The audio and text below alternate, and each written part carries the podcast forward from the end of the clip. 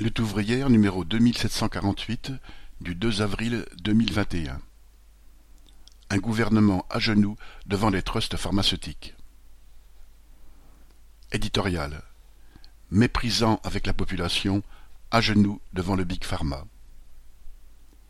Avec plus de quarante-cinq mille nouveaux cas quotidiens, des hôpitaux forcés de déprogrammer des opérations, ce qui est déjà une forme de tri des patients, l'épidémie flambe à nouveau. Mais cette fois, il n'y a pas de surprise, puisque cette troisième vague avait été annoncée par les prévisionnistes. La responsabilité immédiate de cette nouvelle catastrophe incombe au gouvernement Macron. Sans avoir augmenté les places en réanimation et embauché le personnel nécessaire, et sans même être capable de vacciner en masse, Macron s'est enorgueilli de ne pas reconfiner et de garder les écoles ouvertes. Il prétendait avoir trouvé un chemin qu'aucun autre gouvernement n'avait vu il nous a menés au fond de l'impasse. Mais pour Macron, il n'y a pas d'erreur.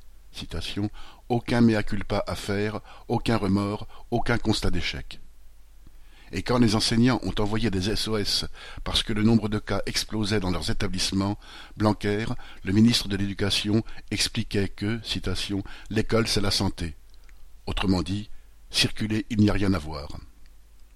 C'est exactement ce qui se passe dans nombre d'entreprises où le patron fait semblant de ne pas voir les clusters. Car Macron, avec son côté hautain, est à l'image de toute la classe dominante. Il ne fait que refléter le fonctionnement hiérarchique d'une société basée sur la domination sociale. Il y a, en haut, ceux qui savent, les chefs, les dirigeants, les ministres, et en bas, ceux qui doivent obéir, les travailleurs, la population. En haut, ceux qui décident des restrictions, des contraintes et des sanctions pour ceux d'en bas. Et les initiatives de la base n'ont pas lieu d'être. Il faut se soumettre aux ordres, même quand ils sont stupides et que les dirigeants mentent de façon éhontée. Le mépris social imprègne toute la société. C'est logiquement qu'il marque la gestion sanitaire. Il frappe les soignants, qui se sont vus refuser toute embauche et réelle augmentation de salaire. Il frappe les premiers de corvée, les auxiliaires de vie, les employés de grande surface, juste bons à trimer au péril de leur santé pour des bas salaires. Il frappe les commerçants, forcés de refermer leurs portes en dépit de tout bon sens. Il frappe le personnel de l'éducation, à qui le ministre n'a de cesse de faire la leçon, et même les épidémiologistes qui, au dire de Macron, se seraient souvent trompés. Mais, comme tous les gouvernants avant lui, Macron rampe devant ceux qui détiennent le vrai pouvoir, les capitalistes. C'est ce qui le rend impuissant à freiner l'épidémie et à vacciner massivement. Les vaccins sont le nerf de la guerre, tout le monde le sait, et tout le monde attend. Imagine-t-on une guerre menée sans que l'État se charge de l'armement et en contrôle la production? Imagine-t-on des officiers préparant des plans d'attaque sans savoir quand et combien d'avions, de canons et de munitions seront à leur disposition? Eh bien, c'est ce qui se passe dans leur prétendue guerre contre le virus. Les vaccins arriveront selon le bon vouloir du Big Pharma.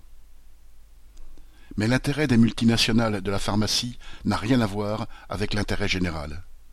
Pfizer, AstraZeneca ou Moderna ont intérêt à garder le monopole des brevets et l'exclusivité de la production, même quand ils n'arrivent pas à honorer leur contrat. Ils ont intérêt à fournir aux plus offrants pour encaisser le maximum de profit. En leur laissant le monopole, les gouvernements se résignent à la pénurie et à la désorganisation.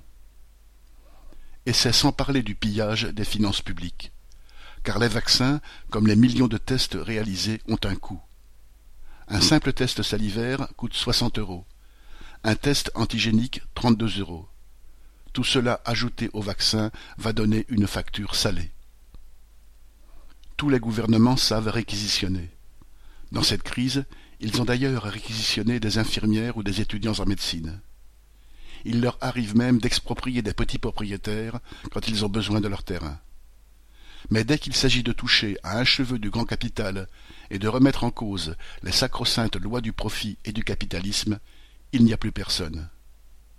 Alors, maintenant, les États en sont à se voler des doses, quitte à déclencher, comme le dit Macron, une guerre mondiale d'un nouveau genre. On est loin du cinéma sur la coopération et solidarité internationale. Mais c'est ça la réalité du capitalisme. La concurrence et la guerre pour qu'une minorité s'enrichisse au détriment de l'intérêt collectif. Les bourgeois et leurs serviteurs politiques ont intérêt à ce que ce système perdure. Pour les travailleurs, pour l'ensemble de la société, c'est tout le contraire. Bulletin d'entreprise du 29 mars 2021.